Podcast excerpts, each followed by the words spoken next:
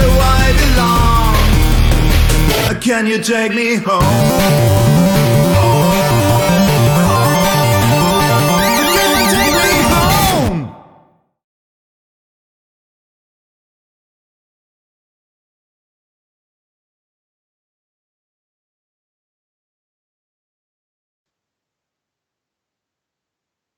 Hallo, schönen guten Abend, Rainer.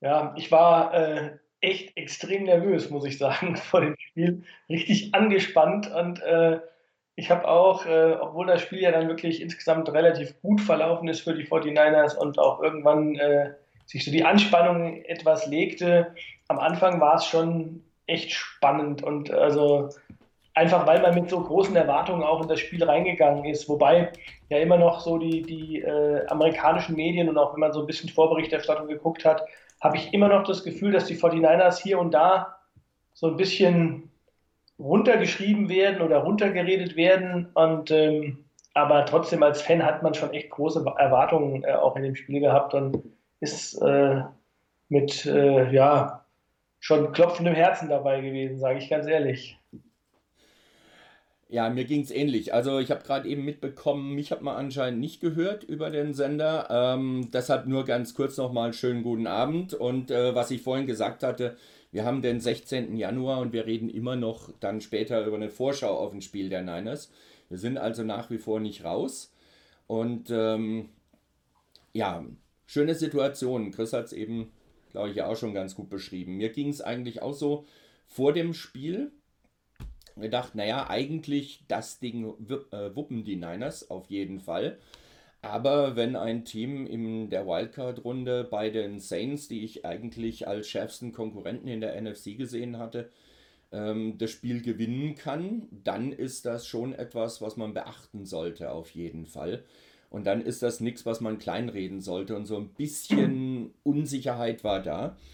Dann haben die Niners eigentlich gut losgelegt. Äh, dann kam äh, der Drive ähm, Vikings gegen Witherspoon. Und als das rum war, ich dachte, oh, schauen wir mal, was passiert. Und dann kam auch noch irgendwann diese Interception von Garoppolo. Aber ich muss dazu sagen, bei mir war es so, nachdem die Vikings aus dieser Interception ein Field Goal gemacht haben und kein Touchdown, war ich eigentlich relativ ruhig. Also ich muss sagen, ich habe die zweite Halbzeit relativ entspannt genossen, ähm, weil ich da irgendwie gar nicht mehr das Gefühl hatte, dass jetzt wirklich was passieren könnte. Ähm, die Niners waren dominant. Ich hatte das, glaube ich, vorher schon gesagt. Wichtig ist es oder wichtig wird es sein, dass die Niners ähm, an der Line of Scrimmage gewinnen. Und das haben sie auf beiden Seiten des Balles getan. Ähm, der Pass Rush der Vikings war zwar da, aber bei weitem nicht so gefährlich, wie er zum, zum Teil eben auch gerade gegen die Saints ausgesehen hat. Und die D-Line der Niners hat eine überragende Leistung geboten, mal wieder in Verbindung mit dem Rest der Defense und hat den Vikings unglaublich viel weggenommen von dem, was sie gefährlich machten, was die Vikings versucht haben. Ähm, ich habe eine Play-Analyse, die werden wir uns dann mal angucken. Ähm, da werde ich mal ein bisschen drauf eingehen. Da geht es mir um einen ganz speziellen Spieler. Äh, aber wie gesagt, das werden wir uns dann nachher gleich noch angucken. Ähm, Gab es für dich bei dem Spiel irgendjemanden auf Seiten der Niners, der besonders herausgeragt hat? Oder war es das Kollektiv beiden Seiten des Balles? Ja, schwierig. Ähm, ich muss vielleicht nochmal eine, ich technisch gerade nochmal, ich sehe leider den Bildschirm nicht mehr, den geteilten. Der war irgendwann weg. Ich wollte mich nur nicht unterbrechen. Jetzt ist er wieder da. Okay. ähm, ja, also das, das ist gerade in der Defense echt schwierig weil äh, natürlich, denk mal, so ein Namen wie Nick Bosa, der wird in so einem Spiel äh, sicherlich besonders Erwähnung finden, aber ich würde mal sagen, zumindest mal als, als ähm, Unit, die D-Line, die war schon wirklich extrem stark. Aber wenn man sich so einzelne Plays anguckt, sieht man, dass das tatsächlich gerade in der D wirklich eine extreme, eine extrem gute äh, Gemeinschaftsleistung war. Also ein guter Gameplan. Äh, die waren sehr gut eingestellt aus meiner Sicht. Ähm, das war ja natürlich auch so ein, so ein Ding, du hast es eben angesprochen, die, die Vikings schlagen die Saints. Äh, etwas, womit man nicht gerechnet hat, sage ich ganz ehrlich. Also ich glaube auch äh, hier und da der ein oder andere Vikings-Fan äh, in der Umgebung bei uns, die gesagt haben, naja, nee, also brauchen wir uns gar keine Gedanken zu machen, da sind wir nicht dabei. Und dann hauen die so ein Spiel raus. Und dann natürlich gerade so ein Delvin Cook, von dem hat man ja, den hat man ja schon riesig nach oben geschrieben, auch in den, in dem, im Vorfeld. Und ähm, den hat man und das gesamte Laufspiel völlig unter Kontrolle gehabt. Also das war schon wirklich gigantisch, die Leistung. Aber ich will auch in der Offense nochmal zumindest einen Namen nennen, ähm, weil das ist irgendwie so ein bisschen die ganze Saison schon so. Äh, ich sag mal nur Running Back by Committee. Das ist, äh, war Tevin Coleman. Damit hätte ich jetzt wiederum überhaupt nicht gerechnet. Ähm, dass er so eine Leistung bringt und dann auch auf einmal da äh, featured wird. Und ähm, da, man hatte ich eher mit Mostert gerechnet. Und das war so eine ähnliche Konstellation wie damals, als Breeder gut war. Plötzlich war Breeder weg und äh, es war Mostert da oder es war Mark Coleman da.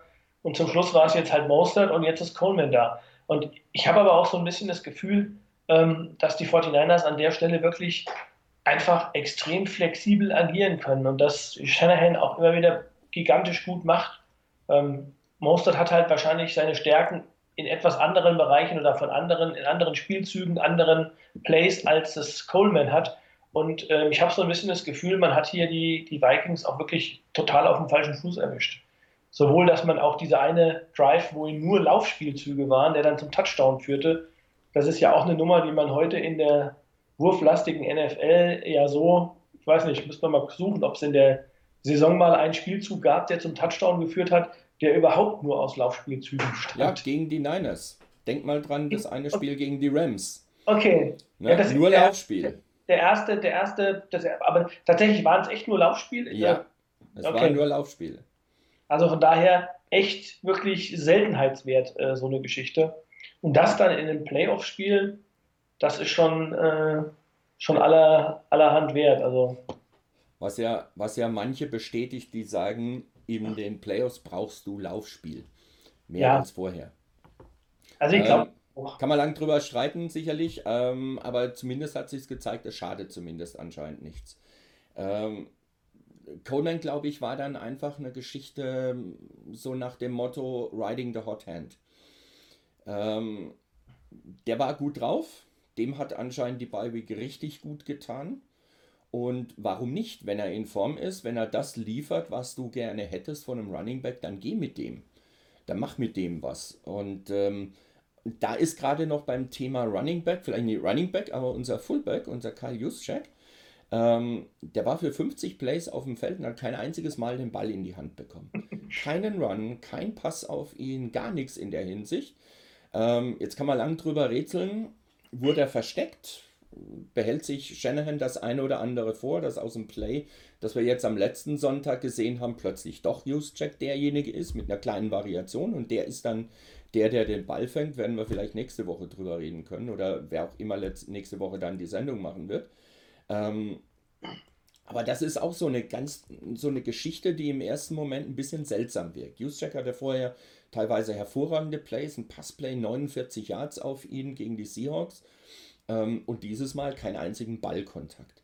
Ich denke, dass da einfach diese, diese Offense von Shanahan und das, wie Shanahan callt, immer gut passt auf den Gegner. Das ist das eine. Und zum anderen, dass er bis jetzt anscheinend noch nie die Notwendigkeit hatte, wirklich alles auszupacken.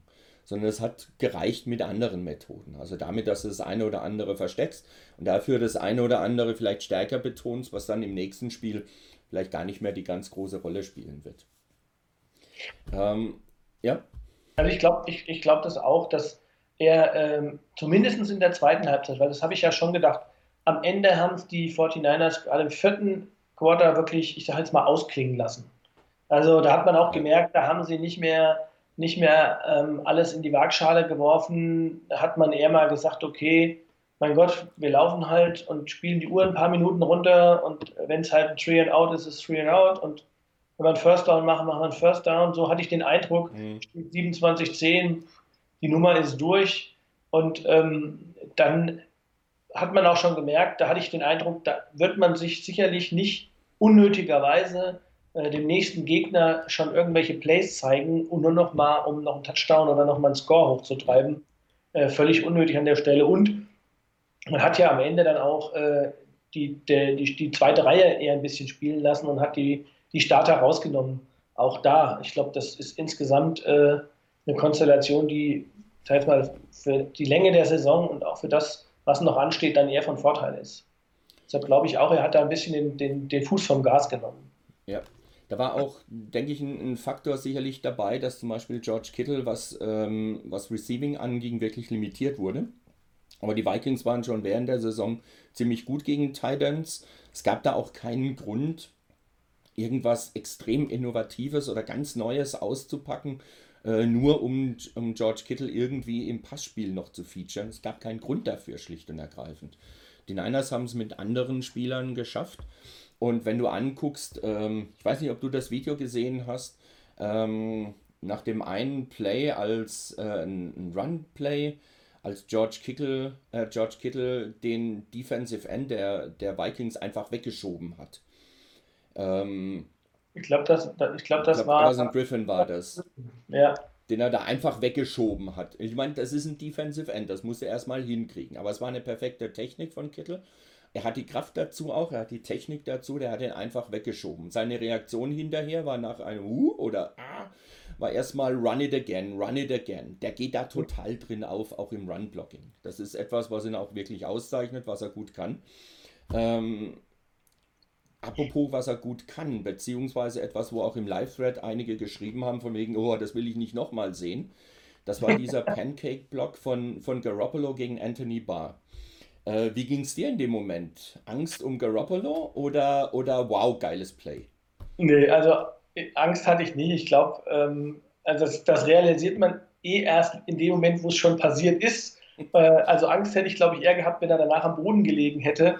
Ähm, aber ich meine, das sind halt Situationen, ich glaube, äh, da hast du tatsächlich gar nicht viele äh, Möglichkeiten. Da kannst du als Coach sagen, hier, lass so einen Blödsinn. Ich glaube, wenn die Jungs dann, wenn du da spielst, ich weiß nicht, ob du dich da unter Kontrolle hast. Und äh, in so einer Situation weißt du, okay, wenn ich den jetzt blocke, dann machen wir vielleicht einen First Down oder dann, dann haben wir einen großen Raumgewinn oder wie auch immer. Und dann, dann machst du das, glaube ich, als Spieler. Also ähm, es war jetzt auch für mich jetzt nicht das Play, wo ich jetzt gesagt hätte, äh, verletzen kannst du dich immer, klar. Aber ähm, in der Situation jetzt hatte ich jetzt nicht den Eindruck, dass das irgendwie besonders gefährlich ist, wie er da reingegangen ist. Äh, ich glaube eher, die Überraschung war eher auf der Gegenseite, weil äh, dass er es überhaupt macht und ähm, ja. ja. also ich fand das ganz, ganz cool eigentlich. Ja, ich letztendlich auch in dem Moment gedacht, um Gottes Junge, um Gottes Willen, Junge, was machst du denn da? Ähm, nachdem ich das Play später dann nochmal nachgeguckt habe, habe ich gedacht, naja, so schlimm war es nicht. Der ist ja nicht voll in ihn reingesemmelt. Ja. Der, der hat ihn nicht mit, mit Anlauf und, und Kopf voraus getackelt, sondern der ist relativ normal gelaufen, hat ihn dann halt nach vorne weggeschoben. Und wie du eben gesagt hast, ich glaube, dass Anthony Barr da schlicht und ergreifend auch ein bisschen überrascht war davon, was da gerade passiert. Und dass er deshalb so ein bisschen die Balance verloren hat. Also ja. das war kein, kein Tackle, mit dem du jemanden aus den Schuhen haust, sondern einfach, wo der, der Gegenspieler so nicht ganz standfest war und dann hat er den kleinen Schubs noch gekriegt. Also letztendlich war es auch gar nicht so dramatisch. Ich sehe das genauso relativ entspannt in der, in der Hinsicht. Äh, Garoppolo hat, glaube ich, vorher schon, es war eine ganze Ecke vorher, schon einen Hit abbekommen, wo er dann so ein bisschen komisch hochkam. Äh, das sah ich schon kritischer und er hat ja selber gesagt, also es ist gut, dass er so, so eine Knee Brace anhat. Ähm, äh, so einen Schutz für das Knie da, äh, dran hat. Weil das war anscheinend schon ein bisschen was, was erstmal ein bisschen wehgetan hat. Aber letztendlich wirklich gravierende Folgen hat es wohl auch nicht gehabt. Das war für mich sowieso etwas, äh, was mich ein bisschen überrascht hat, ganz ehrlich, dass die Niners aus diesem Spiel ziemlich verletzungsfrei hervorgegangen sind. War das ein nicht intensives Spiel? Oder einfach nur Glück? Ich, ich glaube ich glaub wirklich manchmal, dass es Glück ist, aber ich hatte auch so ein bisschen das Gefühl, man hat den Vikings relativ schnell den Zahn gezogen. Also ähm, das ist ja immer so eine, so eine, so eine Sache. Ähm, wenn du ein Spiel hast, wo du das Gefühl hast, du bist dran, es geht um Nuancen, es geht um, um äh, Zentimeter und um, um hier und da einfach auch mal Signale zu setzen, dann wird vielleicht auch ein bisschen härter oder ein bisschen heftiger da reingegangen. Oder ähm, also ich denke jetzt gerade mal an, an, an so, so ähm, Partien gegen die Seahawks oder auch äh, ähm, gegen die Rams, auch in der, aus der Vergangenheit, wo es wirklich um was geht und wo man, also wo diese Divisionsrivalität da nochmal eine andere ist. Ähm, da habe ich schon manchmal den Eindruck, dass es da ein bisschen heftiger zur Sache geht. Also, ich sag mal, gerade mit den Seahawks in der Vergangenheit, so die, die auch die, die, die letzten äh, Male ähm, unter Harbour, das war von vornherein irgendwie, da lag schon das Knistern in der Luft. Das hatte ich hier bei dem Spiel überhaupt nicht. Also, ich hatte das Gefühl, ich hätte mehr erwartet, sage ich ganz ehrlich, gerade von der Defense. Also, weil die Vikings Defense ja auch eine Defense sein kann, die ähm, da sind ein paar harte Hitter dabei, insbesondere äh, Harrison Smith und ähm, der, der andere Safety, wie heißt der? Anthony, äh, Namen vergessen. Ja. Der, ähm, also die beiden Safeties eigentlich äh, recht, recht äh, auch Freunde die der, der härteren Gangart, auch die, die Linebacker sind gut, Kendricks, Barr. Ja, also ich habe es nicht ganz verstanden. Also ich hab, hatte das von Anfang an das Gefühl, mit dem ersten Drive, dass die, die Vikings überhaupt nicht richtig ins Spiel gekommen sind. Ich gebe dir recht, das war vielleicht auch was, die Anspannung gerade am Anfang. Wir machen den ersten Drive, das funktioniert, Touchdown. Und dann habe ich gedacht, so, jetzt stoppen wir sie. Ähm, dann kam diese Pass-Interference-Strafe. Dann ging der Drive weiter. Und ich denke, verdammt, jetzt machen die den Ausgleich und jetzt kann doch nicht wahr sein. Wir hatten das Momentum auf unserer Seite mit dem ersten Drive gleich den Touchdown und jetzt bin ich mal gespannt, jetzt machen wir die stark äh, sozusagen durch nichts. Und ähm, aber danach war Sense. Also ich glaube, dieser Drive hat, 100, hat, hat 71 Yards gemacht von insgesamt 147. Also das war der eine Drive und der Rest des Spiels war dann nochmal 70 Yards, die sie gemacht haben. Und da hat man dann schon echt schnell gemerkt, dass die Defense an dem Tag, ähm, abgesehen von dem ersten Drive, richtig gut funktioniert. Und ähm, das war ja eigentlich auch nur ein Play, was wirklich daneben lag. Ähm, also von daher. Ja, das war auch ganz gut zu sehen. Es gab während des Spiels irgendwann mal eine Statistik, äh, Stefan Dix, äh, Touchdown, Pass, 41 Yards und die 32 Plays, die sonst noch gespielt wurden, ich glaube zusammen 39 oder 40 Yards, also weniger als in dem einen Play. Mhm. Und allein das ist eigentlich schon für die Vikings ziemlich desaströs. Und auf der anderen Seite natürlich auch ein Gütesiegel für die Defense der Niners, die da ähm, echte Statements gesetzt haben, das nicht nur einmal. Ähm, ich habe ja vorhin gesagt, ein Play habe ich mir rausgenommen. Es geht nicht um ein Offense-Play, es geht um ein Defense-Play. Ich hatte ja gesagt, es geht mir um einen Spieler, ähm, den, ja, der vielleicht so ein bisschen, zumindest teilweise so ein bisschen unterm Radar flog. Äh, das war ein Play bei dem von dir angesprochenen Touchdown-Drive der Vikings. Es ist nicht der Touchdown, es geht mir nicht um Witherspoon, sondern es geht mir um ein Play, wo es auch keine Interception oder sonst was gab. Es gab tatsächlich vier Yards Raumgewinn, glaube ich, für die Vikings. Ähm, aber es geht mir um was ganz Spezielles. Und zwar, wenn ihr euch die Aufstellung anguckt, ähm, die Niners vier Linemen, ich glaube, Bosa war sogar gar nicht mal auf dem Feld in dem, in dem Play.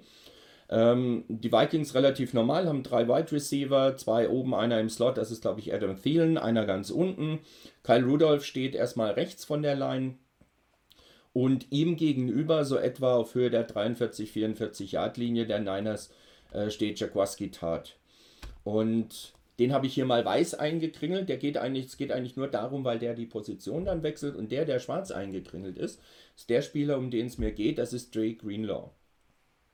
Ähm, weil bei dem Play hat er was gemacht, was das, was oft bei ihm kritisiert wurde, nämlich dieses, oder was heißt kritisiert wurde, wo, er, wo es als Schwäche angesehen wurde, war nämlich seine Coverage Skills. Und wo das eigentlich gezeigt hat, dass das gar nicht so schlecht ist, sondern dass er da vollkommen richtig reagiert hat in dem Moment. Ähm, das Play geht dann erstmal so weiter, dass Kyle Rudolph auf die linke Seite rüber wechselt. Jaquaski Tat geht mit, der ist ungefähr auf der Höhe der 45-Yard-Linie. Ich habe ihn hier nochmal weiß eingekringelt. Ähm, und Rudolph bewegt sich dann aber von der Line wieder weg. Zurück auf eine Position, ähm, als wäre er als Fullback, äh, Fullback dabei. Und von da aus geht das Play dann los. Ähm, dazu sagen muss man, der ähm, Cornerback oben, das müsste Sherman sein, dann im, im, als Nickelback Kayvon Williams, haben sich da schon ein bisschen von der Line of Scrimmage weg, äh, weg äh, bewegt. Und wenn das Play losgeht, da sind nochmal die beiden. Ähm, das sind die, die Passrouten die die einzelnen Receiver dann laufen werden. Ganz oben erstmal 15 Yards geradeaus, dann abgebogen eine Postroute, äh, 45 Grad Winkel abgebogen äh, Richtung Feldmitte. Unten die orangene Linie einfach geradeaus durch, der biegt am Schluss auf eine leichte Postroute ab. Ähm, ja, gelb ist die Passroute, die Kyle Rudolph laufen wird. Der wird also einfach nur verzögert, also wenn das Play läuft, geht er nicht sofort los, er wartet einen kurzen Moment, geht dann los direkt hier rüber, geht in die Flat für eine kurze Route. Und Delvin Cook mit dem blauen, mit der blauen Linie, das ist der, der einfach nach vorne gehen wird, ähm, nach einer angetäuschten Ballübergabe und geht nach vorne vier Yards. Die rote Route ist die, die besonders interessant ist dabei. Das ist der Slot Receiver, das ist Adam Thielen. Der läuft erstmal nach innen zwischen die, Hash, äh, zwischen die Hashmarks und dann biegt er auch ein bisschen mehr nach außen ab, knickt also ab und geht so etwa auf Höhe der 30-Yard-Linie, wo die Nummern sind. Das ist so in etwa die Route, die er laufen wird. Im ersten Moment könnte man bei dem Konzept hier denken, okay, das ist eine, eine Man-Coverage, die die Niners spielen, die Receiver mit einem, äh, unten Witherspoon gegen den Receiver unten, Sherman oben, K1 Williams gegen den Slot-Receiver. Sieht ein bisschen nach Man-Coverage in dem Moment aus. Jaquaski Tat ist ja auch mit Kyle Rudolph mitgegangen und da nicht einfach übergeben könnte das sein. Ähm, ich habe dann mal, äh, jetzt wird es ein bisschen viel mit, mit Einblendungen, aber nur, dass es dazu passt. Ähm, dieser schwarze Kreis, das ist der Bereich, wo der äh, Slot, äh, wo, der, wo der Nickelback hingehen wird. Er wird also keine Man-Coverage spielen, sondern er geht zurück, geht ungefähr in den Bereich, ähm, ungefähr um die 37-Yard-Linie rum Ähm, das Orangene ist das, wohin am Schluss ähm, Jimmy Watt, der Safety, der tief steht, rübergehen wird. Und das Gelbe, der gelbe Bereich hier ist der, den äh, Jaworski Tat abdecken wird. Er wird also kurz die Flat nehmen, beziehungsweise die kurze Zone übernehmen und hier nicht irgendwie ähm, aggressiv auf den, auf den Quarterback gehen oder sonst irgendwas, sondern er wird diese kurze Zone nehmen. Das Blaue, da wird dann am Schluss auch der, der Tackle gemacht werden und zwar von Fred Warner, der im Moment in der Mitte drin steht. Und Drake Greenlaw, der hätte bei dem Konzept eigentlich diese weiße Zone. Der soll da diese Hook- und Curl-Route wegnehmen in dem Konzept. Er soll also da zurück, der kümmert sich also nicht um, um Delvin Cook, der kümmert sich nicht um Rudolph, sondern soll eigentlich diese Zone nehmen. Das ist so das Konzept, das eigentlich da drin steckt. Allerdings haben sich die Niners wirklich gut vorbereitet und Dre Greenlaw hat gut aufgepasst bei dem, was man ihm anscheinend gesagt hat. Denn was jetzt passiert, im nächsten Bild sieht man dann so in etwa, ähm, Kirk Cousins ist auf dem Weg nach hinten mit dem Rücken zur Line of Scrimmage. Der, die angetäuschte Ballübergabe zu Delvin Cook war allerdings wirklich nur sehr kurz angetäuscht. Also nicht den Ball rausgehalten zu ihm, sondern wirklich nur mit dem Oberkörper und den Ball in beiden Händen mal kurz nach rechts rüber geruckt Richtung Delvin Cook und dann war es das auch schon. Äh, was man jetzt schon sieht, im oberen Bereich, Sherman bewegt sich nach hinten, unten Witherspoon bewegt sich nach hinten. Beide gehen nicht dicht an ihren Mann dran, sondern legen alles darauf an, dass sie nicht tief geschlagen werden. Das Play vor sich zu halten, ist hier das Konzept wirklich dahinter.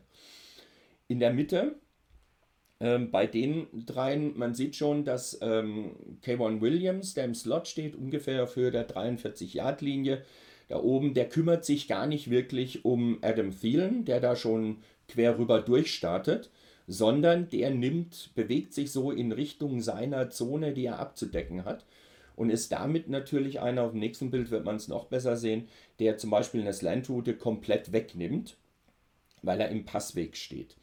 Äh, Fred Warner ist in der Mitte auf dem, S auf dem äh, 49ers-Logo ziemlich links, ähm, guckt sich das Ganze an und Drake Greenlaw steht eigentlich auf der 45-Yard-Linie und guckt. Und in dem Moment könnte man noch meinen, dass der sich vielleicht um Delvin Cook kümmern soll.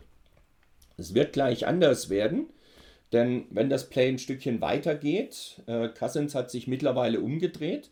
Wenn er guckt auf der 40-Yard-Linie oben, ähm, das ist Kayvon Williams, ein Pass daraus, keine Chance. Unten, wenn man guckt, Akello Witherspoon geht mit dem Mann mit. Tief geschlagen werden kann er da eigentlich nicht. Jimmy Ward bewegt sich schon ein Stückchen hier rüber. Jaworski Tat steht etwa auf der 0 von der 40, äh, von der Zahl 40, von der 40-Yard-Marke, bewegt sich ein Stückchen nach vorne, falls der Ball in die Flat kommen sollte, zu Kyle Rudolph. Äh, Fred Warner in der Mitte noch ein bisschen weiter nach hinten gedroppt, aber er geht nicht mit Adam Thielen mit. Der kümmert sich überhaupt nicht um den, der lässt den einfach laufen hinter sich.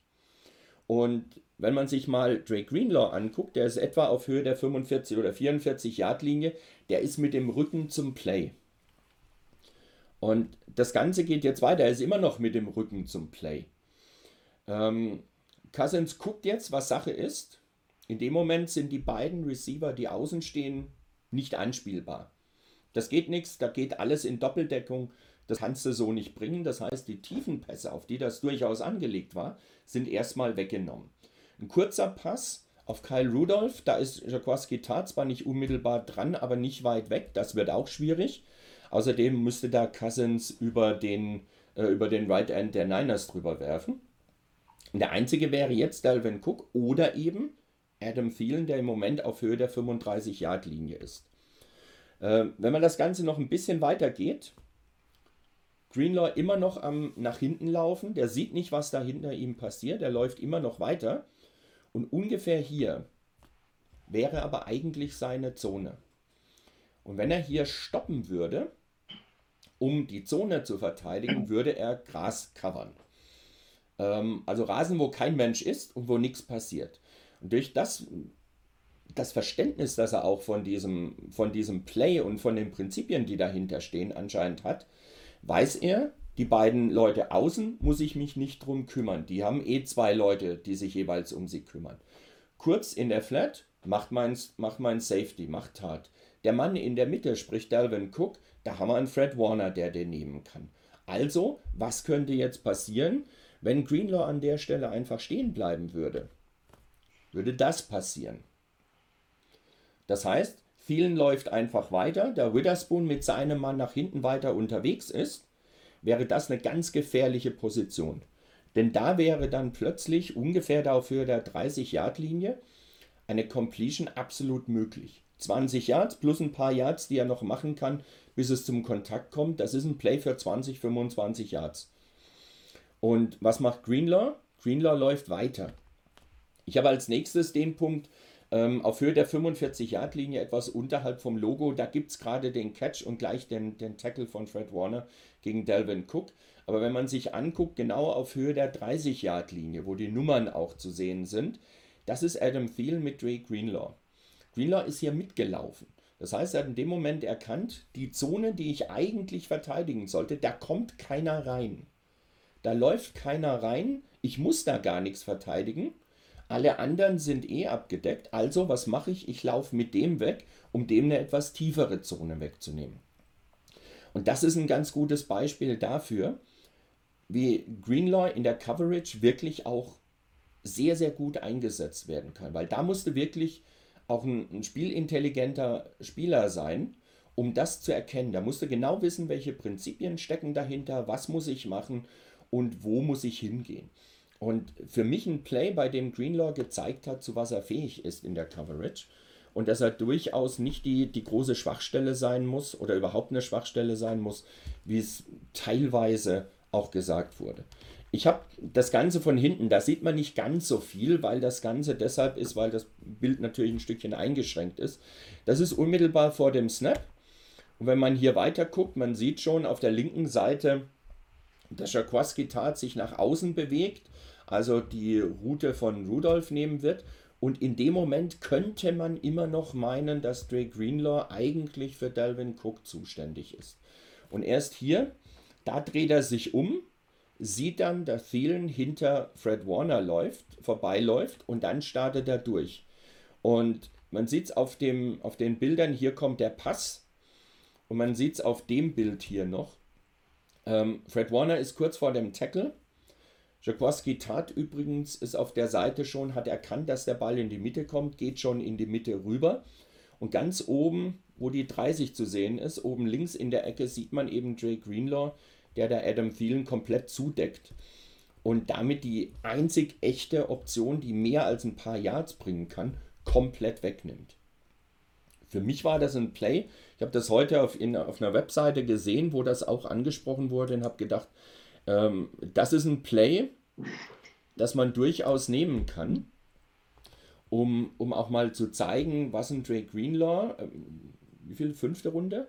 Fünftrunden-Pick, ähm, was der aber auch leisten kann. Und dass eben dieser Leistungsabfall, den man teilweise befürchtet hatte, ähm, zumindest jetzt was Greenlaw angeht, wenn der Starter nicht da ist, jetzt nicht ganz so groß ausfällt, wie man es vielleicht befürchten musste. Noch eine Anmerkung zum Play? Ähm, also ich glaube, dass ähm, das Play noch, oder dass das natürlich auch gut, ja, war gut gespielt von, von Greenlaw, aber ich glaube, dass das auch so auch angelegt war in dieser Art und Weise. Weil ähm, gerade in der Zonenverteidigung, ähm, das ist ja noch was, was wir in den, in den letzten Jahren immer noch so ein bisschen kritisiert haben. Ähm, das mag vielleicht auch damit zusammenhängen, dass man da das System erst noch installiert hat, zum einen, und äh, das vielleicht noch nicht komplett so gespielt wurde und auch noch nicht so, so, so sicher war, weil das natürlich auch äh, wichtige Abstimmungsdinge sind, die da eine Rolle spielen. Und man ab und zu mal das Gefühl hatte, dass die Spieler dann äh, falsch reagieren. Also der eine gedacht hat, ah, dieses äh, berühmte, was es auch im Fußball gibt, äh, nimm du ihn, ich hab ihn. Ähm, also dass man dann der eine gedacht hat, das Play muss so laufen und der nächste hat gedacht, das Play muss anders laufen.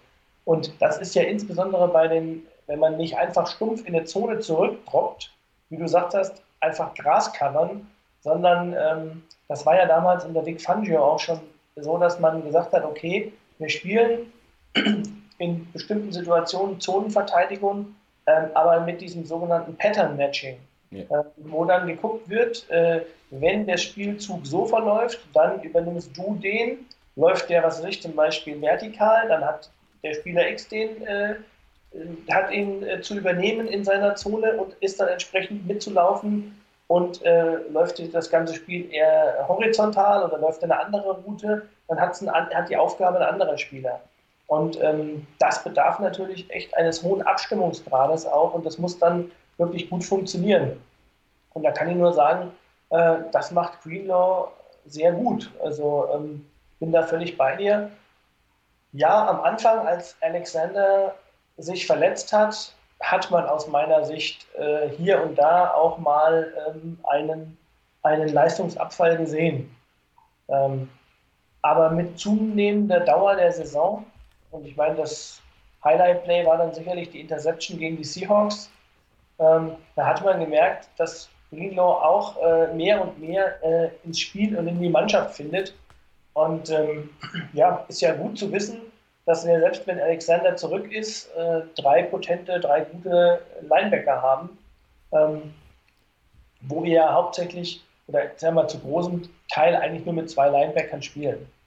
Und ähm, Du hast es auch gesagt, also ich glaube, die Rückkehr von, von Czapulski Tat, will jetzt gar nicht orakeln, aber die Rückkehr von Tat hat sich deutlich mehr bemerkbar gemacht als die Rückkehr von Alexander. Zumindest mal so vom reinen Spielen. Alexander mag sicherlich auch einen großen Einfluss auf den Lockerroom haben und auf die Stimmung und auf die, die Motivation und wie er das Team anpeitscht.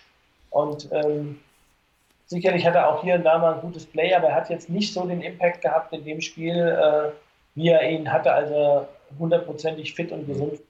Denn ich glaube, das ist er noch nicht. Also das kann er noch nicht sein. Ja, das wäre auch überraschend, wenn du ein paar Wochen lang äh, mit, einer Brustmus mit einem Brustmuskelriss ähm, nicht wirklich voll trainieren kannst, kannst du nicht auf 100% sein. Das geht nicht. Aber ich denke, auch da ist sicherlich ein Einfluss da ähm, und ein positiver Einfluss. Also diese Rückkehr von Tat, von Alexander und von D. Ford, den sollte man da auch nicht vergessen, äh, hat sich mit Sicherheit positiv auf die Niners, auf die Niners Defense ausgewirkt. Äh, wenn du siehst, wie, wie schnell teilweise Ford wieder ähm, an seinen Gegenspielern vorbei war, das ist, ein, ist nochmal ein ganz anderer Faktor, den du da auch beim Pass Rush ähm, berücksichtigen musst. Und das tut insgesamt den Niners gut. Aber gerade beim Thema Greenlaw, wie gesagt, gerade, dass er hier das auch wirklich besser umsetzen kann als am Anfang. Ich denke, da tun ihm halt auch einfach die Snaps gut, die er da hatte. Äh, so ärgerlich das ist, wenn ein Spieler verletzt ist, aber wenn ein anderer Spieler kommt und das so schnell, so positiv umsetzen kann wie Greenlaw, dann kann sich das auf mittlere und längere Sicht eigentlich nur positiv aufs Team auswirken. Was nicht heißt, dass ich Verletzungen haben will, um Gottes Willen. Nein, das nein, definitiv okay. nicht. Ja. Aber wenn man daraus noch was Positives machen kann, okay. Gut, das hat man ja immer wieder mal, dass äh, tatsächlich ein, ein Rookie ins kalte Wasser geworfen wird, äh, aufgrund einer Verletzung eines, eines eigentlich gesetzten Spielers an dieser Stelle und der dann plötzlich äh, viel mehr äh, Einfluss auf das Spiel hat und positiven Einfluss auf das Spiel hat, als, äh, als man das am Anfang, als man ihn gedraftet hat, äh, gedacht hat. Ähm, kann man sicherlich von einem Fünftrunden-Pick nicht erwarten. Aber das sieht man tatsächlich, wenn ich gebe dir auch da recht, äh, die Rückkehr von DeFord, natürlich darf man die auch nicht vergessen. Ähm, das hat man auch gemerkt. Also, wenn halt Ford auf dem Platz steht und Bowser auf den Defensive End Positionen und Armstead und Buckner, ähm, ich sag mal so, wenn ich fünf, fünf Linemen habe und habe äh, äh, sechs Spieler von mir aus noch, also den, den, den Running Back noch, der auch noch äh, in die Pass Protection geht, vielleicht einen siebten, dann kann ich mir ausrechnen, wie viele Spieler kann ich doppeln. Und äh, ja. in dem Moment, wo ich äh, eben vier Spieler habe, die ich doppeln müsste, weil jeder einen entsprechenden Einfluss auf das Spiel nehmen kann, dann äh, komme ich irgendwann an die Grenzen. Also äh, das, wär, das wären dann ähm, vier Linemen äh, gegen, wenn ich sie alle doppeln wollte, äh, und den, und den, und den den Quarterback noch mitrechne, dann stehen da neun. Das heißt, dann sind noch zwei vorne, dann kannst du den Laden dicht machen. Also äh, das wird nicht passieren. Deshalb musst du Spieler in 1 gegen 1 gehen lassen. Und da macht sich dann halt das unglaublich bemerkbar, ob dann äh, eben die Situation ist, dass du vielleicht auch, in, das hatten wir ja auch in Armstead, auf Defensive End stellst oder einen Partner auf Defensive End, wo sie nicht so einen großen Einfluss haben, meiner Meinung nach, wie, wie wenn sie aus der Mitte kommen. Ja. Und ähm, zumindest nicht in der Base-Formation.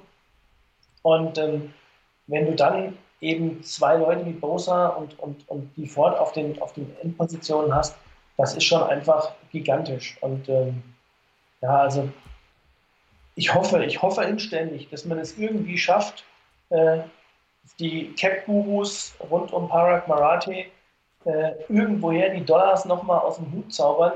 Ich äh, habe die, die, der Martin hat, hat sicherlich die, die Cap-Situation detaillierter und, und, und genauer im, im Kopf, aber ähm, ja, bin gespannt, ob man es schafft, diese, diese, diesen, diesen Kern der Defense vor allen Dingen auch zusammenzuhalten.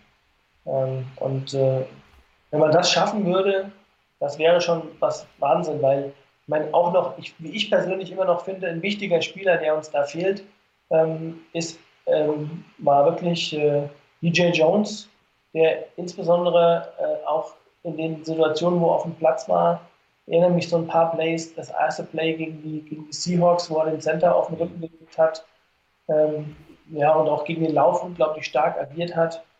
Und wenn die dann auch wieder, die jetzt wieder zurück sind, auch alle hundertprozentig fit sind, dann haben wir schon echt eine bärenstarke Defense. Ja, das ist definitiv richtig. Was ich interessant fand, ich weiß nicht, ähm, so richtig bewusst war mir das nicht, dass die Niners während der Saison, wenn Bosa und Ford gespielt haben, beide auf einer Seite haben spielen lassen, nebeneinander auf einer Seite. Gab's mal, ja. Also so oft ist mir das während der regulären Saison nicht aufgefallen. Dieses Mal im Spiel gegen die Vikings ist mir das aufgefallen, dass das ein paar Mal der Fall war. Ich weiß nicht, ob ich das nur vorher nicht gesehen hatte oder ob das wirklich was war, was so ein bisschen neuer ist. Nee, aber also ich habe ich es nur mit, also manchmal ist es ja auch schwierig dann im Detail zu sehen, mhm. wenn man die, die Kameraeinstellung ja nicht so wie ja. der Coaches, ähm, Coaches-Film von hinten hat, dass man dann gleich sieht, wer ist wo. Mhm. Manchmal kann man es an der Statur erkennen, aber je nachdem, wie die Kameraeinstellung ist, sieht man es manchmal nicht so gut, wer denn jetzt wo steht. Ja.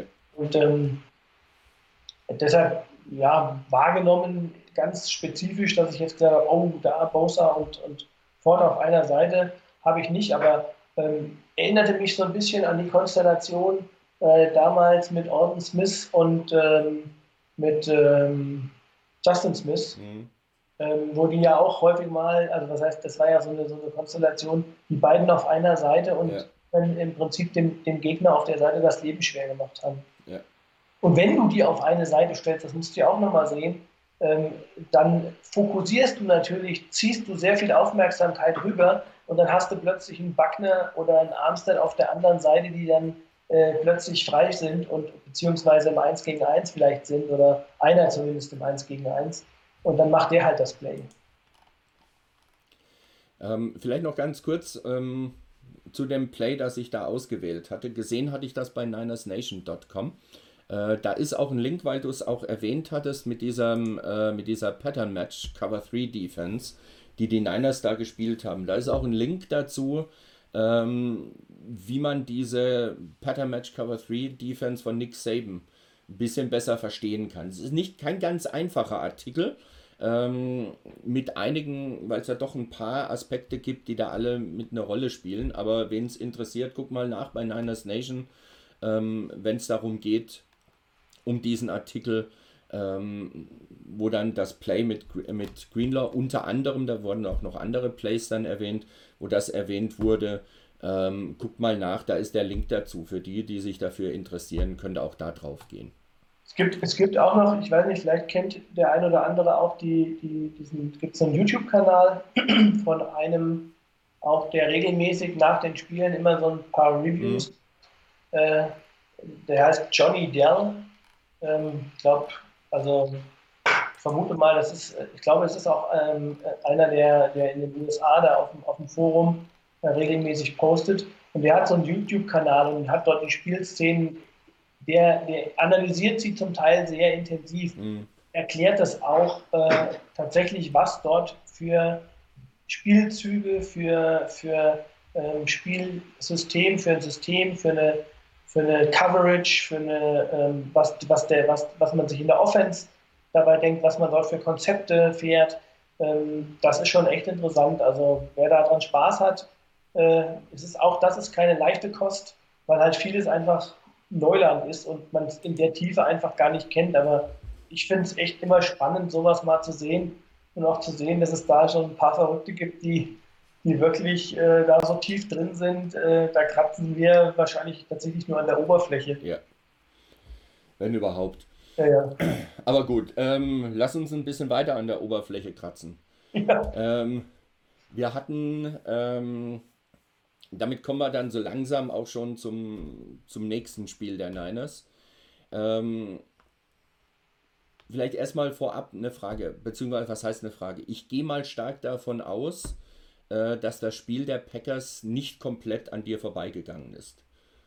Äh, nein, äh, das heißt nicht komplett an mir vorbeigegangen ist. Natürlich haben meine Frau und ich dieses Spiel äh, von Beginn bis zum Ende geschaut, völlig klar. Also, ähm, und jetzt mal ähm, mein Eindruck, ganz ehrlich, ich habe es auch live angucken können. Mein Eindruck bei dem Spiel war am Schluss, so je länger das Spiel dauerte, ähm, desto eher habe ich gedacht, irgendwie würgen die Seahawks das noch rein und irgendwie gewinnen die das Spiel noch. Ging es dir komplett anders oder war das äh, im Hause im Hause 49er Chris B dasselbe Gefühl? Das war äh, definitiv das Gleiche. Ich habe das, ja, vielleicht äußerlich etwas ruhiger äh, und gelassener gesehen. Äh, ich habe dann halt am Ende gedacht, es ist halt eigentlich eh scheißegal, ob wir jetzt die Seahawks kriegen oder die, die Packers. Gewinnen müssen wir gegen beide, äh, spielt keine Rolle. Aber meine Frau, äh, die war also tatsächlich, weiß ich nicht, war ja irgendwo zwischen 3 und 4 Uhr mhm. morgens äh, die war also richtig sauer und ich glaube, ähm, ja, wenn das Spiel noch ein bisschen länger gedauert hätte, hätten wir die ein oder andere Einrichtung neu gebraucht.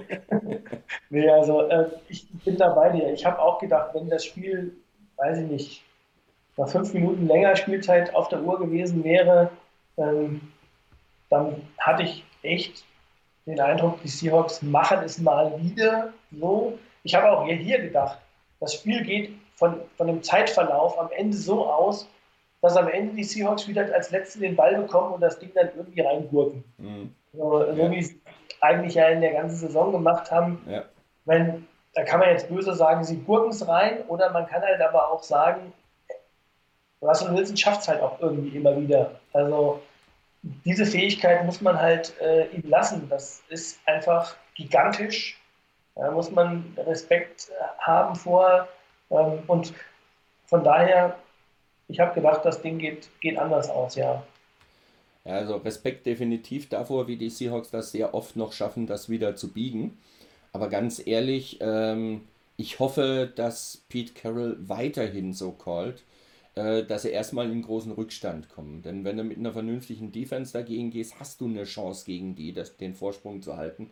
Äh, wenn, ich habe immer so das Gefühl, wenn die Seahawks irgendwann mal auf den Trichter kommen, dass man am Anfang vielleicht auch schon ordentlich spielen könnte und mal so einen Vorsprung sich rausspielen könnte, dann werden die richtig schwer zu schlagen sein. Äh, die Niners müssen sich um die Seahawks aber nicht mehr kümmern, aber um die Packers. Was war denn für dich so der Schlüssel für die Packers, das Spiel erstmal gegen die Seahawks jetzt überhaupt gewinnen zu können?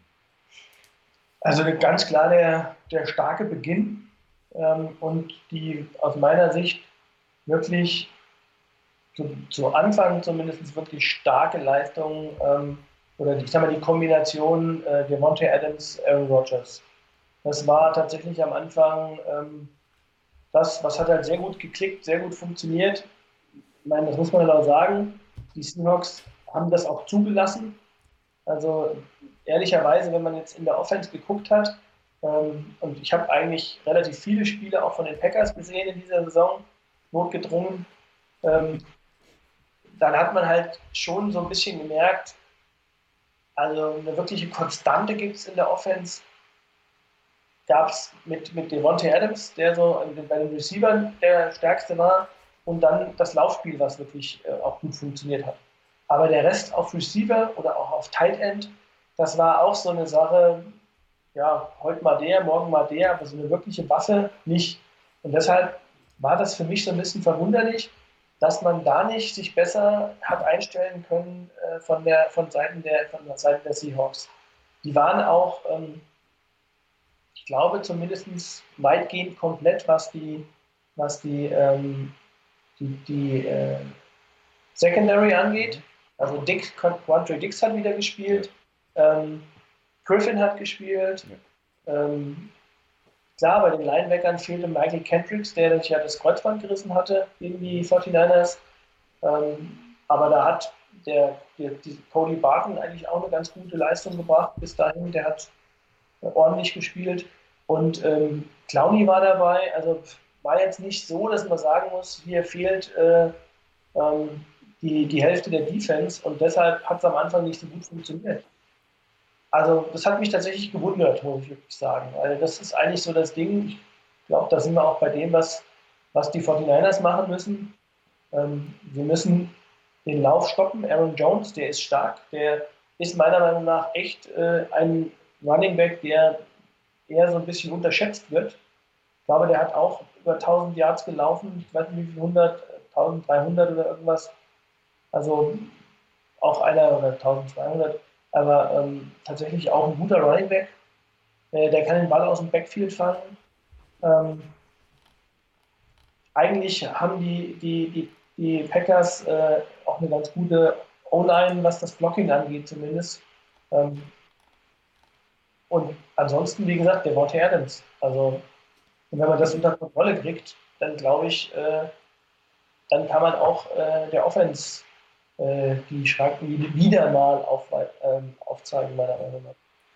Also ich glaube, es wird für die Niners definitiv nicht so ein, einfach werden wie im Spiel während der regulären Saison. Sowas wird es nicht nochmal geben. Das, das Packers-Team ist besser geworden, wird auch daraus lernen und wird mit Sicherheit besser unterwegs sein.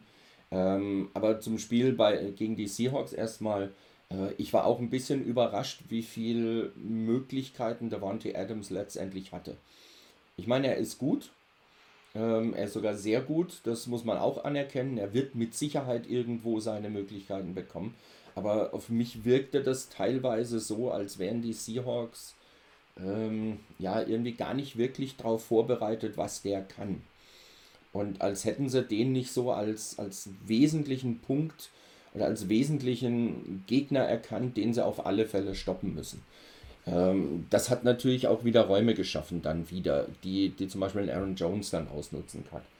Ähm, gerade dass am Anfang die, die Packers wirklich gut unterwegs waren, hat mich in der Form, in der Deutlichkeit dann doch ein bisschen überrascht, auch wenn die Seahawks gerne mal ein bisschen langsamer starten. Ich war da trotzdem ein bisschen überrascht.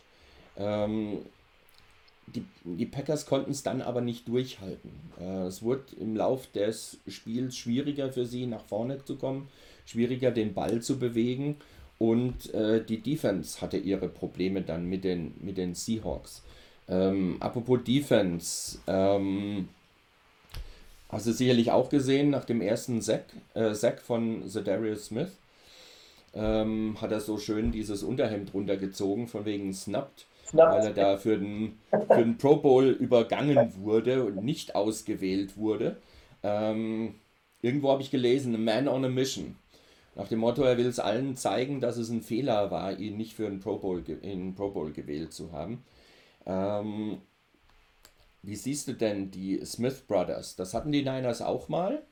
Jetzt haben die, die Packers die Smith Brothers. Es gibt ja auch noch Preston Smith. Äh, ja. Beide haben zweistellig, was Sex angeht ähm, geliefert in der Saison. Und ähm, sind die Niners in der O-Line gut genug aufgestellt, die zu stoppen? Ähm, ja, also aus meiner Sicht äh, das auf jeden Fall.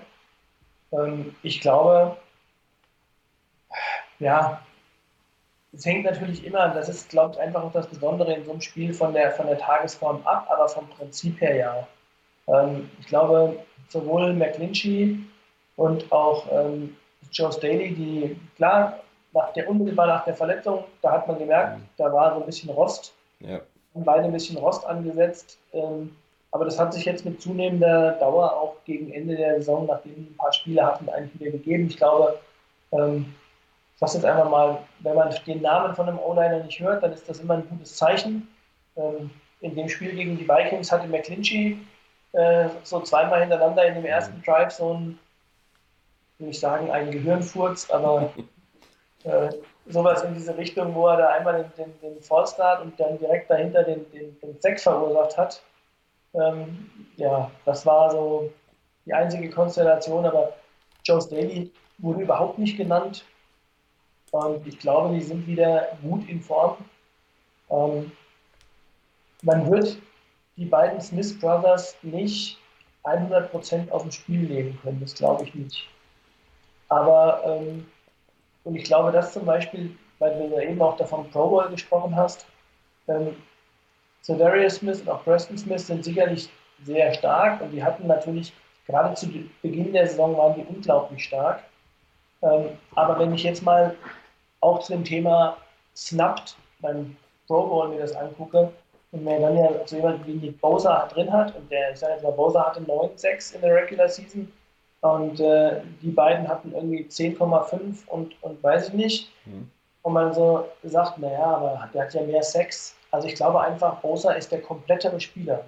Und ich glaube, beide sind sehr gute Pass-Rusher, aber nicht so stark gegen den Lauf wie äh, die, die, Defensive Ends äh, bei den 49ers. Also die 49ers sind insgesamt kompletter in, in, in, dem, was sie an Spielern haben. Und also ich glaube schon, dass wir in der O-Line gerüstet sind für die beiden.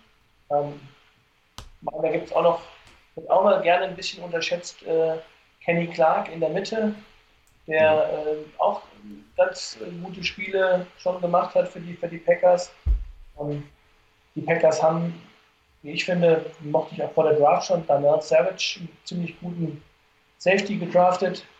Ähm, also die sind sicherlich gut, aber ich glaube, wir sind besser. Sehe ich auch so. Ähm, passend dazu, ähm, Flo295 hatte im Type-In-Thread auf dem auf 49 Fanzone.net auf unserem Board äh, zwei Fragen gestellt. Erste Frage passt ganz gut zu dem, was du gerade gesagt hattest. Vorausgesetzt, alle bleiben gesund. Haben die Niners noch eine Schwachstelle, sprich, kann man sich nur selber schlagen? Ja, nur, nur selber schlagen würde ich jetzt nicht sagen. Also, da gehört auch noch ein Gegner dazu. Ähm, Schwachstelle. Also, ich glaube, so ein bisschen die Diskussion um die zweite Cornerback-Position, ich glaube, die hat sich nach dem Spiel gegen die Vikings erstmal erledigt.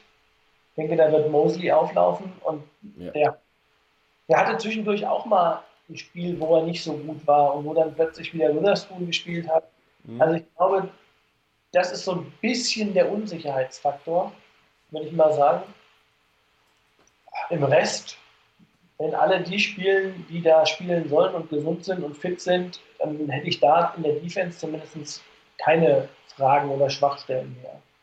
Ähm, in der Offense glaube ich jetzt auch nicht, da muss ich wirklich sagen, hat mich insgesamt überrascht, wie gut sich Ben Garland auf der Center-Position eingefunden hat. Da hatte ich tatsächlich fast die größten Bedenken, dass das äh, mit die Position ist, zusammen auch mit ja. DJ Jones, wie gesagt, ähm, da in der Mitte der, der D-Line und dann in der, in der Mitte der O-Line.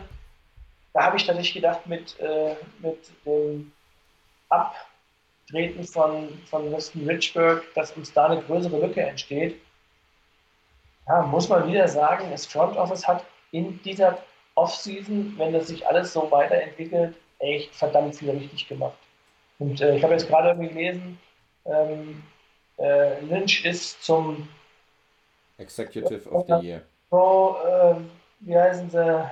Die Professional Writers of Football yep. Association, irgendwie sowas, die haben ähm, Lynch zum Executive of the Year gewählt. Yep. Ähm, ja, also muss man wirklich sagen, er hat echt, oder beide natürlich, ich würde immer sagen, Shanahan und Lynch machen das gemeinsam, haben echt verdammt viel richtig gemacht. Ob das in der Draft war oder eben durch so eine so eine Verpflichtung von Ben Garland, ein ewiger Backup, glaube ich, auf der Guard-Position, damals auch bei den Titans.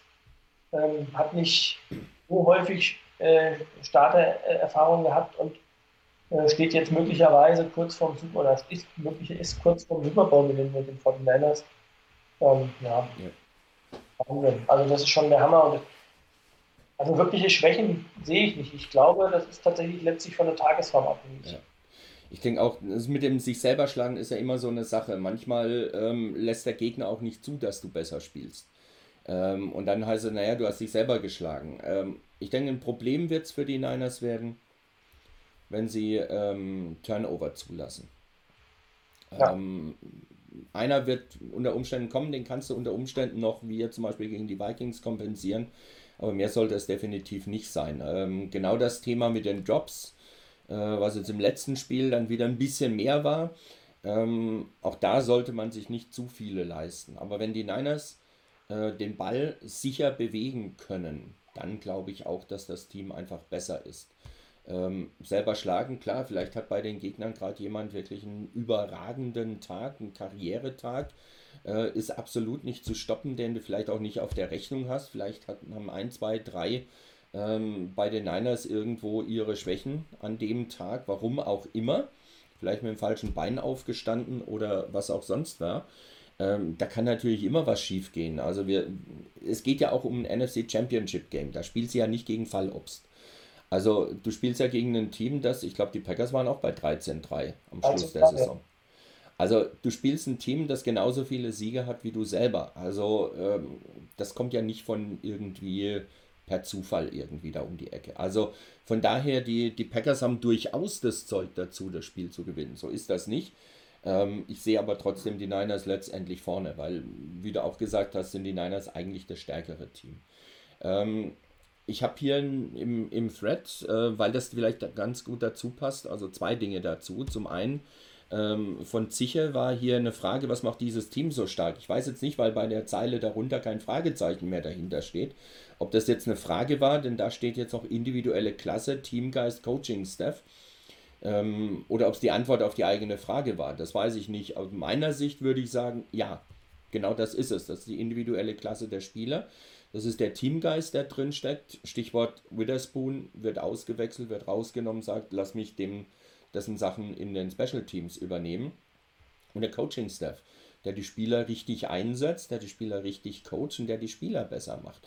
Und der auch vom, vom, vom schematischen Standpunkt her, sowohl in der Defense als auch in der Offense, einfach seine Hausaufgaben macht und das anscheinend so gut vermittelt, dass die Spieler das auch umsetzen können. Also das ist nichts irgendwie nach dem Motto, da wird irgendwas aufgezeichnet, jeder denkt, schön, ist das jetzt Tic-Tac-Toe oder was ist das hier? Sondern die Spieler scheinen das zu kapieren, scheinen zu verstehen, was da vermittelt wird. Also von daher, aus meiner Sicht, ja, individuelle Klasse der Spieler, Teamgeist, Coaching-Staff dabei ähm, und wie du eben schon gesagt hast, ich würde auch das Front Office nicht rauslassen. Weil äh, auch übers Front Office musst du natürlich solche Dinge hinkriegen, wie zum Beispiel ein Trade für einen Default oder eine Verpflichtung wie ein Ben Garland zum Beispiel. Also auch das gehört natürlich mit dazu. Und ich denke, das macht das Team insgesamt so stark. Ähm, auf, auf jeden Fall. Ähm, ich würde noch, noch eine, eine Sache, dieses Teamgeist ist so eine Geschichte, so, eine, so ein Element. Äh, ich glaube, das Zweite, was so ein bisschen in diese Richtung geht, ist halt, glaube ich, einfach auch die Stimmung im Team. Also ähm, Stimmung im Lockerroom, ähm, das ist, glaube ich, etwas, was so nicht zu unterschätzen ist. Die Leistungsdichte in der NFL ist unglaublich hoch. Also die, die, die, die ganzen Teams, auch wenn man sagt, da ist ein Riesenunterschied, Talentunterschied. Aber insgesamt ist, wenn man sich gerade so die, die, die, die wirklich mal so die extremen Teams, die wirklich hinten stehen, ähm, die jetzt keine gute Saison spielen. Okay, die haben dann vielleicht mal Pech, Verletzungspech kommt dazu. Äh, hier und da sind vielleicht der eine oder andere Spieler, der über den Zenit hinaus ist, was man nicht früh genug kompensiert hat. Und, und, und. Aber ähm, wie, wie dicht dieses, diese ganze Liga ist, sieht man einfach daran, dass man eben als Team, was letztes Jahr den zweiten Pick hatte, ähm, mit ein paar guten Moves und eben vielleicht auch der Tatsache, dass hier und da äh, ein verletzter Spieler weniger ist, ähm, dass man damit plötzlich von einem auf das andere Saison einen Turnaround schaffen kann, und zwar einen gewaltigen Turnaround. Und ähm, dazu gehört, glaube ich, ganz wichtig, weil wenn man das sieht, letztes Jahr, es hat halt nicht gefunzt. Ähm, die 49ers waren ähm, am Ende das zweitschlechteste Team in der Liga.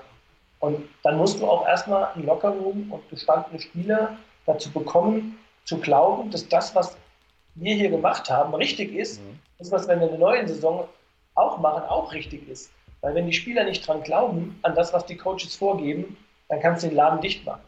Und äh, deshalb glaube ich, ist dieses Thema Coaching, Stimmung im Team machen, äh, Teamgeist einfach extrem wichtig. Und ich glaube, gute Spieler hat, haben viele Teams, aber diese Geschichten, so, die so ein bisschen zwischen den Zeilen liegen, ähm, die machen am Ende den Unterschied aus, ob du ein Team hast, was in die Playoffs kommt oder knapp an den Playoffs scheitert und oben mitspielt, oder vielleicht wirklich ein Team hast, was den ganz großen Wurf schafft.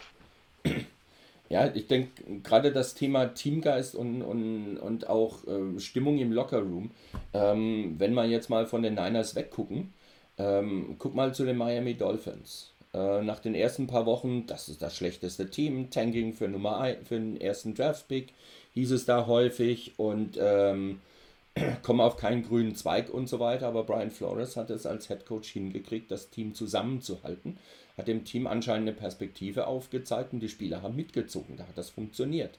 Und dann äh, kommen halt am Schluss halt auch noch diverse Siege raus, unter anderem zum Beispiel auch bei den Patriots. Äh, was jetzt natürlich nicht der Maßstab ist, nach dem Motto, die Patriots in der besten Form der letzten 10, 15 Jahre wäre auch nochmal ein anderes Thema gewesen, aber sie konnten es ausnutzen. Und da hielt das Team dann auch zusammen, ist nicht komplett auseinandergefallen. Und das war auch die, die Kunst, glaube ich, in den letzten zwei Jahren, dass die, die Coaches und mit, mit Kyle Shanahan ganz an vorderster Front in der Lage waren, dem Team Perspektiven aufzuzeigen. Den klar zu machen, dass auch wenn eine Niederlagenserie da ist und wenn du, wenn du 14 Spiele verlierst in der Saison, dass das noch lange nicht heißen muss, dass alles falsch ist, sondern dass da immer wieder weitere Puzzleteile dazukommen und dass du auch daraus dein Positives ziehen kannst und dass die grundsätzliche Richtung die richtige ist. Und dass es natürlich Umstände gab, die da eben dafür gesorgt haben, dass das so schlecht lief in der letzten Saison. Aber das macht das Grundsätzliche, was du machst und wie du das machst, nicht unbedingt falsch. Und das hinzukriegen, das den, den, ähm, den Spielern klar zu machen und zu vermitteln, ist ein wichtiger Punkt. Und ich glaube, dafür brauchst du halt auch gewisse Spielertypen im Lockerroom, wie zum Beispiel Richard Sherman. Ähm, ich weiß noch, dass ich den verflucht habe, als er bei den Seahawks war. Aber das ist vom, vom Typ her einer, den willst du nur in deiner eigenen Mannschaft haben. Nicht, weil er irgendwie gegenüber den anderen irgendwie Cheap Shots oder sonst irgendwas ausführt oder, oder, oder abfällig ist, sondern weil er alles für das Team gibt, was er geben kann. Seine Erfahrung, sein, seine Leistung auf dem Platz gibt er und aber auch alles andere als Vorbild für die anderen. Wie gehst du ein Training an? Wie gehst du in eine Vorbereitung vom Spiel? Wie gehst du in ein Teammeeting? Was machst du aus so einem Teammeeting? Was machst du aus dem, was die Coaches sagen? Und er hat seine Erfahrungen und seine, seine Erkenntnisse und, und sein, das alles, was er schon erlebt hat, auch mit eingebracht und weitergegeben. Ich glaube, das ist ein ganz wichtiger Faktor, dass das bei den Niners dieses Jahr wirklich gut geklappt hat. Ähm, apropos Sherman, es gab eine Frage von Juli. Wir hatten das vorhin schon mal, das Thema mit dem, mit dem Schwachpunkt eventuell ja eine Cornerback. Ähm, ergibt es Sinn, dass Sherman zumindest zum Teil die Seite wechselt, um gegen Adams zu spielen? Gute Frage. Ich würde sagen, es könnte durchaus Sinn ergeben, aber die Niners haben die ganze Saison klipp und klar. Sherman hat seine Seite, der andere Cornerback hat die andere Seite. Und ich glaube nicht, dass die Niners im NFC Championship Game davon abgehen werden. Es wäre natürlich ein gewisser Überraschungseffekt. Natürlich, huch, hoppla, was macht denn da äh, Sherman auf der rechten Seite? Aber ich kann es mir irgendwie nicht vorstellen, weil ich auch glaube, dass die Defense der Niners genau so aufgebaut ist. Sherman ist da und alles andere regeln wir dann irgendwie. Ich kann es mir nicht vorstellen, dass sie wirklich umschwenken. Also ich glaube, er hat das auch, ich weiß nicht, ob das, das war auch in Seattle nicht der Fall. Also mhm. Spielt immer auf einer Seite. Ja. Und ähm, also ich habe mal gesehen, klar, er hat mal hier und da auch mal einen Play in Slot. Das hatte er. Hm. Aber ich wüsste jetzt nicht, warum man das ändern sollte. Ja. Also man hat das, glaube ich, auch nicht. Gut, kann man sagen, ja, das war vielleicht der Fehler, aber man hat es auch nicht gegen Julio Jones gemacht. Also, dass man sozusagen immer den, den, den, seinen Nummer 1 Cornerback gegen den Nummer 1 Receiver stellt. Ähm, was kann ja auch nach hinten losgehen. Ja, also, ähm, von daher, ich glaube, man wird das beibehalten, davon gehe ich auch aus, und wird äh, bei den 49ers auf das System setzen und sagen, okay, so haben wir die ganze Saison gut rumgebracht und so kriegen wir auch das Spiel rum. Ja. Ich meine, das, klar, das Extreme ist, ich habe das auch, ich meine, ja klar, meine Frau, wir haben ja tatsächlich kurz überlegt, ob wir äh, hinfliegen, aber ähm, es geht halt einfach arbeitstechnisch nicht, aber ähm, weil wir gesagt haben, na gut, wer weiß, wann das nochmal vorkommt, ja, gegen, äh, gegen 49ers im NFC Championship Game. Und sie sagt auch, naja, aber ihr werdet das Spiel gewinnen, du wirst dich ärgern am Sonntag, dass wir da nicht hingeflogen sind. Und du könntest da sitzen. Und ich sage, ähm, ich glaube das noch nicht. Also man muss halt auch echt vorsichtig sein, mhm. Dass man die Packers nicht unterschätzt. Ich glaube, die 49ers werden das nicht tun, aber ähm, das Spiel ist einfach eine andere Hausnummer und deshalb glaube ich, werden die 49ers, wenn sie, sie würden gut daran tun, ähm, so professionell und, und, und, so daran zu gehen, wie sie die Spiele immer ran, angegangen sind und da dann auch keine Experimente machen, aus meiner Sicht. Ja, ich denke, es ist auch ein, ein schmaler Grad zwischen Selbstbewusstsein und Überheblichkeit. Das kann ein ganz schmaler Grad sein. Also ähm, ich kenne das aus anderen Sportarten, zum Beispiel aus dem Handball. Ähm, vor ein paar Jahren, egal welche Mannschaft dann letztendlich Meister geworden ist, die kamen raus mit einer, du gedacht hast, sie kommen total arrogant rüber. Aber das war einfach nur eine Selbstgewissheit, wir können jedes Spiel gewinnen. Und ich glaube, das ist auch das, was die Niners da auch auszeichnet. Die kommen raus und sagen, ja, wir können jedes Spiel gewinnen, ohne dass daraus eine Überheblichkeit kommt, im Stil von, völlig egal, was wir machen, wir gewinnen sowieso am Schluss, sondern wir müssen unsere Leistung bringen, wir werden unsere Leistung bringen, wir sind gut genug dafür und das werden wir umsetzen. Ich glaube, das tut dann doch einiges Gutes. Ähm, Stubi hatte noch gefragt, frühzeitig auf Tart Ward und auch Greenlaw Warner setzen auf Kosten von Alexander. Ähm, sprich, also ich interpretiere das jetzt mal so, ähm, nach dem Motto, Alexander eher draußen lassen. Also ich, ich verstehe ihn jetzt auch so, dass er, dass er dann eher sagt, nicht mit drei Linebackern spielen, äh, sondern dann eher mit zwei Linebackern und dann auf, ähm, auf äh, Tart Ward und, und äh, bei den Linebackern auf Warner und, und, und Greenlaw. Ich glaube, das wird auch vom Prinzip passieren, weil ich weiß nicht, wie viele wie viel Snaps ähm, Alexander jetzt im Spiel hatte. Irgendwie, ähm, da weiß nicht, 20 kann das sein, waren es weniger. Ähm, ich habe die Snap-Counts nicht, in, nicht in, im Kopf, aber ich glaube ohnehin, dass man ihn jetzt nicht äh, das ganze Spiel auf dem Feld haben wird. Ja. Ähm, glaube ich nicht. Und also ich würde es. Alexander hatte 25 Snaps. 25, na gut, das ist 54 Prozent. Fast die Hälfte, etwas mehr als die Hälfte. Es waren 48 Snaps oder so. Aber ähm, ich würde es genauso wieder weiter tun. Ja. Also es hat echt gut funktioniert. Mhm. Und äh, von daher ähm, würde ich daran gar nichts ändern. Ähm, ja, sollen die, sollen die 30 abwechseln, dann bleiben sie ja. fit. Und äh, dann hat das, glaube ich, ganz gut funktioniert. Ja. Denke ich auch.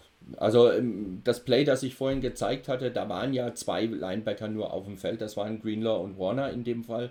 Ich denke auch, dass das im Wesentlichen der Fall sein wird, wenn du mit drei Linebackern arbeitest. Klar wird Alexander dabei sein. Wenn es zwei sind, werden es wohl hauptsächlich Greenlaw und Warner sein. Das hat in den letzten Wochen geklappt. Warum sollte man großartig was dran ändern? Wenn man merkt, dass einer der beiden, äh, dass zum Beispiel Greenlaw jetzt vielleicht in dem Spiel doch nicht seine Leistung bringt, dann kannst du immer noch Alexander dann reinbringen äh, statt seiner.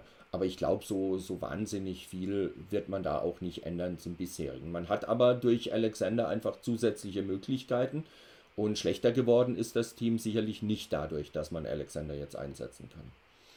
Ähm,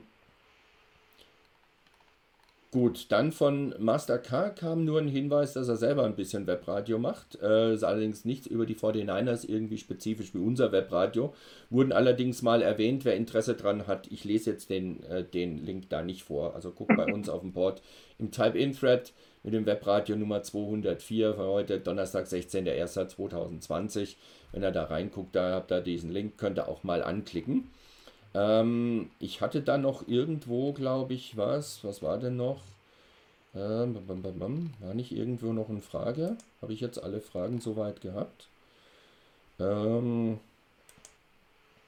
ja, ich glaube, wir hatten denn eine Frage von Flo295, hat sich, glaube ich, ziemlich schnell erledigt gehabt. Denn da ging es darum, ähm, egal wie es jetzt ausgeht, dieses Spiel oder generell die Saison, sollte man die Verträge mit Lynch und Shanahan bereits verlängern, trotz noch zwei Jahren Laufzeit. Das habe ich schon im Fett geklärt. Äh, es sind noch drei Jahre Laufzeit. Die hatten tatsächlich sechs Jahresverträge. Und äh, ich glaube nicht, dass die Niners nach dieser Saison ähm, irgendwie in eine Vertragsverlängerung drangehen werden. Kann ich mir jetzt nicht unbedingt vorstellen. Gut, vielleicht nach, nach dem Motto, es hat jetzt so gut geklappt, wir haben einen Super Bowl geholt, hängen wir gleich noch was dran. Ich glaube, dass das nächste Saison, also nach dem nächsten, nach dem nächsten Jahr, ja. zwei Jahre vor Ablauf der Verträge, ich denke, dann wird man da sehen können, was da Sache ist, ob das wirklich dauerhaft ist und ob man da gleich angeht, das zu verlängern. Aus momentaner Sicht sehe ich da auch keinen Grund, warum man das nicht machen sollte. Das funktioniert mit den beiden. Äh, die ergänzen sich gut. Das Team ist definitiv besser geworden, ist auf dem richtigen Weg. Ähm, ich denke, dass das auch nächstes Jahr im Normalfall, wenn es nicht irgendwie ein ganz katastrophaler Absturz kommt, äh, eigentlich nur Formsache sein dürfte. Aber ich rechne damit nicht dieses Jahr, nicht die, diese Offseason, sondern nächstes Jahr. Also ich würde auch sagen, nach dem vierten Jahr, ähm, man geht ja ungern irgendwie in, in, nach dem fünften Jahr wäre ja. blöd, dann hängt man aus meiner Sicht immer so an der in so einer Zwangssituation, ja. dass man nicht irgendwie die, so einen lame Duck ja. produziert, dass man da vertragslos ins letzte Jahr reingeht ähm, also ich glaube, nach dem nächsten Jahr ist ein guter Zeitpunkt, äh, das zu machen. Dann hat man auch, ich meine, das muss man auch nochmal sehen, egal wie die Saison jetzt ausgeht, ob wir den Super Bowl einziehen, ob wir den Super Bowl gewinnen, ob wir vielleicht tatsächlich jetzt im Spiel scheitern, wie gesagt, alles ist denkbar, ähm, kann das niemals ausschließen. Ähm, auch wenn ich natürlich von anderen Voraussetzungen ausgehe. Aber wichtig ist auch da, ohne jetzt schon vorwegzugreifen, man wird natürlich auch dann mal sehen, wie, egal wie gut man ist, wenn man sogar den Super Bowl gewinnt, ähm, wird man das nächstes Jahr äh, bestätigen können. Man kann nicht davon ausgehen, dass man wieder dann den Super Bowl gewinnt, aber man muss zumindest die Leistung mit einer entsprechenden äh, Saison bestätigen. Und um dann auch zu zeigen, war es eine Eintagsfliege, war das, war das irgendwie äh, eine Sache von kurzer Dauer oder ist da irgendwie das, was wir alle hoffen und auch wo wir von ausgehen, wirklich Substanz dahinter und, und ähm, der Laden ist auf dem Weg, ich sage jetzt mal, wieder an alte Zeiten anzuknüpfen. Und ähm, darum wird auch mit Sicherheit dann die Vertragsverlängerung von Shannon und Lynch abhängen. Ja. Ähm, damit sind wir jetzt eigentlich schon an dem Punkt angekommen, denn wir haben ja durchaus schon ein bisschen was über das Spiel ähm, jetzt am Sonntag äh, geredet, was die Niners da tun müssen. Ähm, ich denke, alles andere werden wir da noch sehen. Äh, meine Frage ist jetzt eigentlich nur, ähm, wer auch immer nächste Woche die Sendung macht, die nächste Ausgabe, Ausgabe 205 des Webradios, ähm, wird es wieder eine Spielvorschau geben oder beschränken die sich dann nur auf eine Rückschau? Also, ja, also ich glaube, die werden eine Spielvorschau machen für zwei Wochen danach. Also ähm, ich glaube, die 49ers haben, will ich mal so formulieren, die besseren Chancen, das Spiel zu gewinnen. Ähm, wenn sie ihre Leistung, die sie in der Saison mal vielleicht abgesehen von den Falcons spielen, das war so das einzige Spiel, wo man sagt, okay, äh, da hat man die Leistung nicht so in der Form abgerufen. Aber in den anderen Spielen, selbst in denen, denen man verloren hat, das Ravens-Spiel, das war ja nicht so, dass die 49ers da richtig schlecht waren. Aber wenn die Rahmenbedingungen stimmen, äh, das Team die Leistung abruft, wenn sich niemand irgendwie schwerwiegend verletzt, vielleicht irgendwie zu Beginn eines Spiels oder wichtige Spieler rausfallen, ja, das schlimmste Fall wäre Garoppolo, glaube ich, weil das wäre dann wirklich ähm, Nick Mullins dann reinzuwerfen, Gut, hat mit Foles auch geklappt, der hieß auch Nick. Aber ähm, ja gut, wenn sowas Außergewöhnliches eintritt, das kann man nie vorhersehen. Aber wenn die Rahmenbedingungen so bleiben, wie sie sind, dann werden wir das Spiel gewinnen. Das ist mein, meine Meinung. Und der konkrete Tipp? Also normalerweise würde ich jetzt sagen, so ein, so ein Blowout wie beim letzten Mal wird es sicherlich nicht geben. Also ich werde jetzt nicht 31 vortippen oder sowas. Aber ähm, ich glaube schon, dass so die Richtung, was die, die Wettanbieter auch anbieten, ich glaube, wir waren Touchdown vorne. Ähm, das könnte auch sowas sein, 7, 10 Punkte. Das, äh, das traue ich den, den 49ers schon Aber zu. ein bisschen konkreter hätte ich es mal. Also 10, ich, ich Endergebnis. sag 10 Ein Endergebnis. 31, 21. Okay, ich nehme das Ergebnis fast vom, vom letzten Mal. Ich bin auch beim Touchdown-Vorsprung. Ich hatte letztes Mal für das Spiel gegen die Vikings 30, 27, glaube ich, getippt. Ähm, ganz so knapp glaube ich es nicht. Ich denke, dass es ein Touchdown vor durchaus sein wird. Ähm, bleibt bei 30 Punkten für die Niners und demnach, ja, sagen wir mal ein 30, 24. Sind sechs Punkte. Reicht auch. Gut, dann. Also es ist mir am Ende auch völlig egal, wie Am es Schluss ausgeht. ist mir auch ein Punkt vor. Völlig egal. Hauptsache vor. Ich will ehrlich sagen, es ist mir scheißegal, wie das, wie das Spiel läuft. Ich will nur, dass wir das Spiel gewinnen. Richtig, so in etwa. Gut, wer auch immer nächste Woche die Sendung macht, wer euch da begrüßen wird. Für heute ist erstmal soweit fertig. Ähm, wir hoffen natürlich drauf, dass dann tatsächlich nächste Woche nicht nur eine Rückschau auf das Spiel gegen die Packers gibt, sondern auch eine Vorschau schon mal in Richtung Super Bowl geben wird. Ähm, für heute Abend erstmal vielen Dank, Chris, fürs Dabeisein. Sehr gerne, hat natürlich wie immer sehr viel Spaß gemacht.